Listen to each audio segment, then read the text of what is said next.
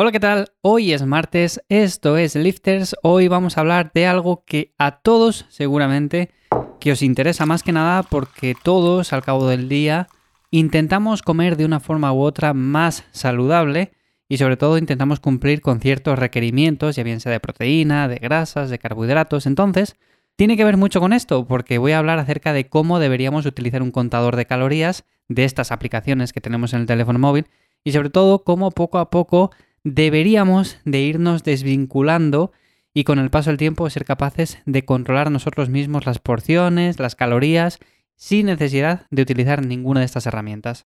Antes de comenzar, ya sabéis que en ivyamazares.com tenéis un montón de recursos que, por cierto, tengo que meterle bastante caña a la web. Tengo bastantes cosas pensadas y bastantes proyectos en la mente.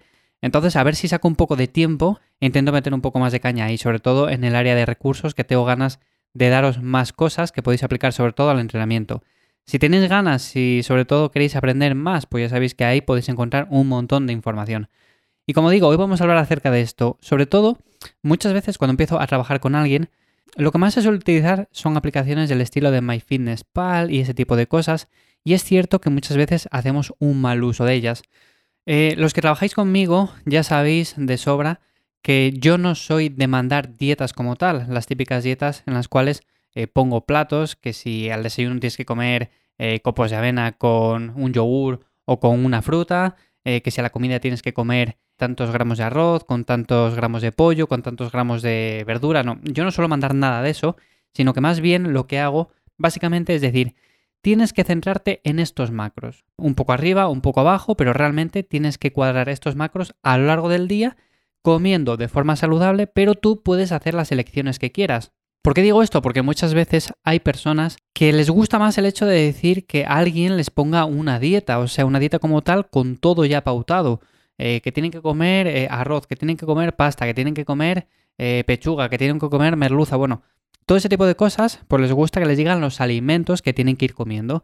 Y yo, por ejemplo, intento hacer que las personas hagan sus propias elecciones. Por supuesto, yo no puedo decir que al desayuno comas ni dos huevos, ni un aguacate, ni nada por el estilo. Pero bueno, en ese sentido, lo que os decía, en cuanto al contador de calorías, muchas veces lo utilizamos mal y yo lo que suelo decir es que siempre nos centremos en ciertas pautas, como por ejemplo decir, vale, vamos a intentar llegar a estos porcentajes de macros, más o menos, no hace falta que sean exactos, y vamos a evitar ciertas cosas que, más que ayudarnos en cierto sentido, van a hacer que estemos más estresados. Una de esas cosas, por ejemplo, es el pesar 100 veces lo mismo. O sea, muchas veces decimos, por ejemplo, imaginémonos, vale, tengo que llegar eh, en esta comida a 50 gramos de proteína y estamos pesando 100 veces eh, el mismo trozo de carne o pescado o las legumbres o lo que sea para que cuadre exactamente con esos 50 gramos de proteína. No tiene lógica ninguna, porque da igual que comas 50 que 45, que 55, que 48. O sea, realmente va a dar exactamente lo mismo. Vas a ganar la misma masa muscular y no va a depender de esos gramos arriba o esos gramos abajo el que tú vayas a mejorar más o menos. Por lo tanto, eso sería el punto número uno y es lo que deberíamos de tener en cuenta. Lo segundo sería que la verdura como tal que no se cuenta, o sea, realmente representa muy poco en la dieta y no vas a mejorar ni a empeorar por comer más o menos verdura. Bueno, a empeorar quizás sí, si realmente comes muy poca verdura, pero lo que me refiero, verdura como tal hay que comer, tenemos que meter en la mayoría de comidas. Si no metes en una no pasa nada. Por ejemplo, yo en el desayuno no es un momento del día que quizás me apetezca demasiado, por lo tanto yo ahí no suelo meter mucha verdura, pero en el resto de comidas sí.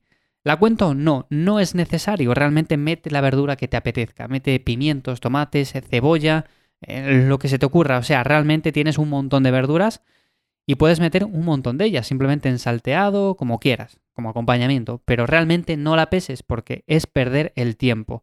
Y sobre todo el agua tampoco, que el agua es una cosa que sí que seguro que a muchos de vosotros os resulta raro, pero hay personas que la cuentan, hay personas que realmente también cuentan lo que beben a lo largo del día. Dicen, tengo que beber dos litros de agua al día y van y la cuentan.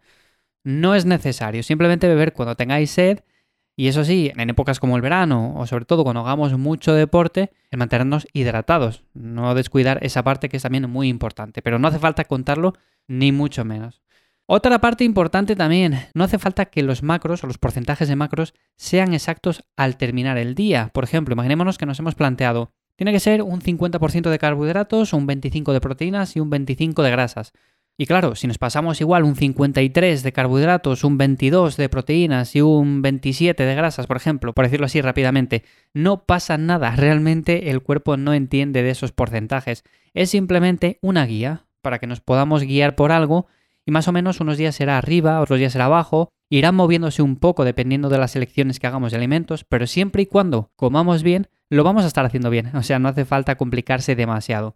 Voy a repetir esto mucho, sobre todo ya sabéis que lo repito en cada episodio, eso de que no hace falta complicarse demasiado, y es que al final a mí me gusta hacer las cosas lo más simple posible. Si podemos buscar un camino en el cual vamos a conseguir los mayores resultados realmente sin estresarnos demasiado, ¿para qué vamos a complicar las cosas tanto? Y como decía al principio, al final, con todo esto, lo que vamos a buscar con este tipo de aplicaciones como MyFitnessPal o como otras aplicaciones, digo esa porque es una de las más conocidas y de las que más se utilizan, al final lo que nos ayudan es para que poco a poco, con el paso del tiempo, vayamos cogiendo la idea de lo que pesa cada cosa, eh, más o menos de lo que contiene cada alimento, y de una forma u otra, con el paso del tiempo, dejemos de contar la fruta, por ejemplo, dejemos de contar ciertas cosas, como por ejemplo los frutos secos, porque sabemos más o menos que un puñado eh, representa estos gramos. Entonces, al final de una forma u otra, es como ir desvinculándonos un poco. De hecho, os digo una cosa, yo por ejemplo, nunca he utilizado este tipo de aplicaciones. Yo, por ejemplo, sé los macros más o menos, como os digo, que tengo que comer a lo largo del día. Sé lo que tiene cada alimento más o menos, porque al final en una dieta, por mucho que varíes, siempre el 80% de los alimentos son los mismos. Entonces, en ese sentido, sé más o menos lo que pesa cada cosa. Por supuesto que peso muchas cosas, pero hay otras muchas que no peso y que hace años sí pesaba. Una de ellas, por ejemplo, la fruta. La fruta como tal, a ver, en un principio está bien pesarla porque igual no lo calculas muy bien a ojo, no sabes lo que pesa una manzana, un plátano, pero realmente con el paso del tiempo que ya sabes lo que pesa, que ya sabes lo que tiene, no hace falta que lo peses tampoco. Así que nada, poco a poco hay que ir desvinculándose y poco a poco ir utilizando menos este tipo de contadores, porque al final si dependemos mucho de ellos, nos genera más estrés y más estrés significa al final menos progreso. Nada más, os quería contar simplemente esto hoy aquí en Lifter. Nos escuchamos, ya sabéis, mañana miércoles en un nuevo episodio. Y sin más, como siempre os digo, espero que paséis un buen día. ¡Chao!